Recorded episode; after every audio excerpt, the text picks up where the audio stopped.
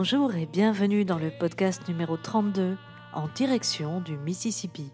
Je suis Sylvia Ansel, votre conductrice, et j'espère que vous êtes confortablement installé dans mon salon.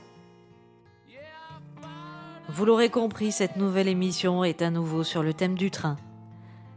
Cette fois-ci, le train utilisé comme métaphore ou symbole de la fin d'une relation amoureuse. Il y a pléthore de chansons comme ça qui mettent en scène un train qui part. On se dit au revoir sur le quai d'une gare. C'est extrait de je ne sais plus quelle chanson française à la con. Bref, le train qui part est un point final à l'histoire d'amour.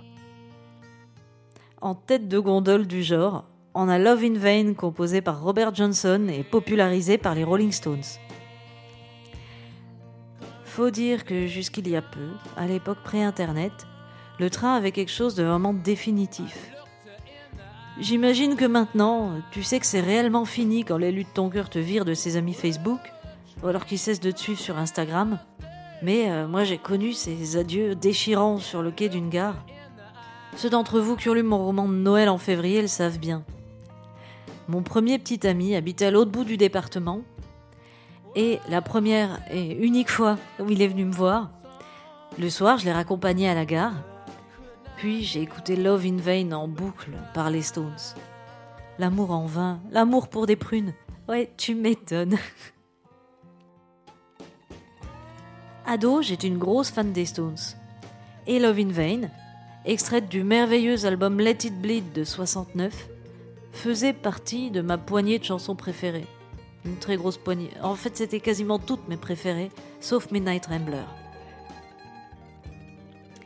Les Stones, quant à eux, quand ils étaient ados, c'était des gros fans du bluesman Robert Johnson. Brian Jones, qui était le fondateur du groupe et qui n'a hélas pas vécu assez longtemps pour participer à leur reprise de Love in Vain, il avait fait découvrir Johnson au guitariste Keith Richards et il en avait été bluffé. Il avait jamais entendu quelqu'un jouer de la guitare comme ça. Il avait demandé à Brian C'est qui le deuxième guitariste qui joue avec Johnson? Personne, il n'y a qu'une seule guitare. Et du coup, Keith avait dit Mais c'est pas possible, ce mec doit avoir deux cerveaux. Parce que Johnson, il a la particularité de jouer l'accompagnement en même temps que la base rythmique. C'est assez rare. Bon, Keith Richards n'était pas le seul à être fasciné par la virtuosité du bluesman des années 30. D'ailleurs, le nom de Robert Johnson vous dit certainement quelque chose. C'est lui qui, selon le mythe du blues, aurait vendu son âme au diable en échange de savoir bien jouer de la guitare. Alors qu'il se trouvait au Crossroads, à la croisée des chemins, quelque part entre des champs dans le sud des États-Unis. Johnson, euh, il est né en 1911 dans le Mississippi. Euh, bien sûr, il est noir, pauvre, euh, lui et sa famille sont travailleurs agricoles. Et cette légende a vu le jour parce que quand il était jeune, il jouait un peu de guitare et le musicien House l'a ridiculisé devant tout le monde parce qu'il était tellement mauvais guitariste, il lui a carrément conseillé d'abandonner et de rester à l'harmonica. Peu de temps après, Robert il s'est cassé, bourlingué un peu plus loin, à droite à gauche, et il a rencontré un bon guitariste qui lui a donné des cours. Il a aussi rencontré une femme qu'il a épousée. Et comme cette femme s'occupait de tout, elle ramenait la thune à la maison, elle faisait la cuisine, le ménage. Du coup, Johnson, il avait plus que ça à foutre de travailler la guitare. En l'espace de deux ans, il est devenu super bon. Quand il est revenu voir House et ses anciens potes, ils en revenaient pas des progrès qu'il avait faits. Ça leur paraissait carrément surnaturel. D'où la rumeur qui a commencé à courir qu'il aurait passé un pacte avec le diable pour obtenir sa virtuosité. Alors que non, en fait, il suffit de trouver une bonne femme qui fait tout. D'ailleurs, certaines personnes ne le pensent pas si virtuose que ça, Robert Johnson. Il y a une théorie comme ça qui prétend que les enregistrements de Johnson euh, ont été pitchés, c'est-à-dire que la bande a été accélérée, ça sonne un peu plus aigu et plus rapide la vélocité des doigts du musicien, euh, si on ramène les bandes à leur vitesse normale, ce serait plus si impressionnant que ça. Même si ça reste un très bon guitariste. D'ailleurs, en parlant de ses enregistrements d'origine, on va écouter un petit extrait de son Love in Vain, qui date de 1937.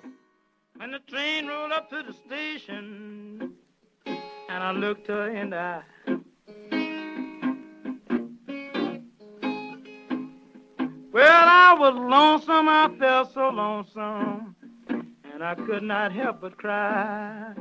All my love's in vain. When the train it left the station with two lights on behind.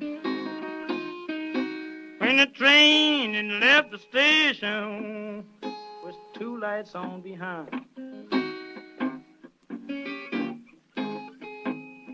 Well, the blue light was my blue, and the red light was my mind. All my love's in vain.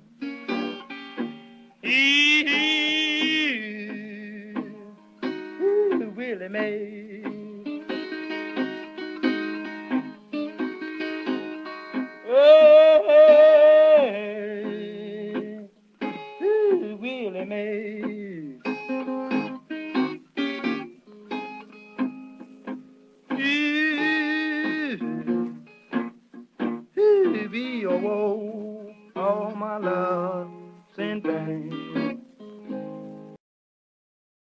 Robert Johnson, il aura au total enregistré seulement 29 chansons au cours de sa courte vie. Autre élément qui concourt à sa légende, sa mort mystérieuse en 1938. Vous vous souvenez, il est né en 1911, ça fait que c'est le premier membre du club des 27. Et bon, certains disent que, comme c'était un coureur de jupons, il aurait été empoisonné par un mari jaloux qui tourne autour de sa femme. Euh, il aurait mis de la strychnine dans sa bouteille de whisky. Il y en a d'autres qui disent qu'il est mort de la syphilis euh, ou d'une pneumonie, toute bête. On n'est même pas certain du lieu où il est enterré. Il existe trois pierres tombales à son nom, à trois endroits différents. C'est quand même assez mystérieux cette histoire. Mais de toute façon, tout est flou au sujet de la naissance du blues. Il y a trois États qui prétendent en être le berceau. C'est, je crois, le Mississippi, la Louisiane euh, et, il me semble, l'Alabama. Quant au lieu où Johnson aurait rencontré le diable, il y a plusieurs carrefours qui se proclament officiellement Crossroads dans les circuits pour touristes euh, qui viennent euh, visiter les traces du blues du Delta. Robert Johnson, ça avait beau être un fiefé coureur de jupons, ce qui causa peut-être sa perte, ça l'empêchait pas d'avoir des peines de cœur, comme tout le monde, et comme en témoignent les paroles de Love in Vain. Je l'ai accompagné à la gare en portant une valise. Quand le train est arrivé à quai, je l'ai regardé dans les yeux et je me suis senti si malheureux que j'ai pas pu m'empêcher de pleurer. Et euh, quand le train est parti, euh, il avait deux lumières derrière. Il y en a une, c'était mon blues, et l'autre, c'était mon esprit. Voilà, les paroles se résument à ça. Pourtant, elles expriment beaucoup. Et c'est cette simplicité, finalement, qui fait qu'elles sont universelles. Tout le monde peut y projeter sa propre histoire d'amour foireuse. Cette chanson-là, moi, j'ai appris à la jouer euh, dans la version des Stones, qui ont complètement changé l'arrangement. Ils ont ajouté des accords. Et ils l'ont fait sonner plutôt country, avec une jolie petite slide guitare, il y a même de la mandoline. Bon, tout ça, c'est pas pour me déplaire. Du coup, c'est une des premières chansons que je me suis essayé à jouer euh, quand j'apprenais la guitare. Et pourtant, j'ai mis des années à y parvenir. Je vous laisse écouter le résultat.